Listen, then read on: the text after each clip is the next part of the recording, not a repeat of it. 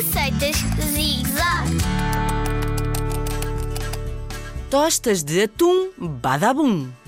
De vez em quando, não sentes assim um certo apetite, mas não te apetece comer pão com manteiga e beber um copo de leite?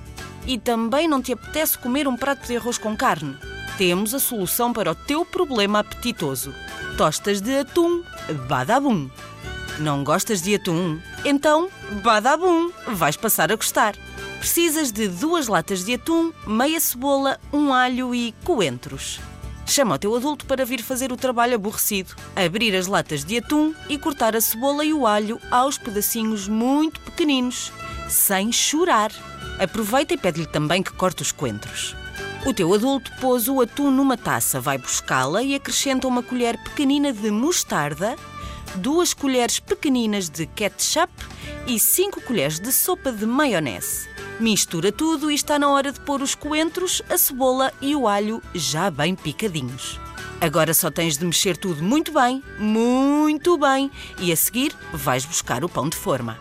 Agarra em duas fatias, põe uma fatia de queijo, barra com a tua pasta de atum e pede ao teu adulto que ponha na tostadeira.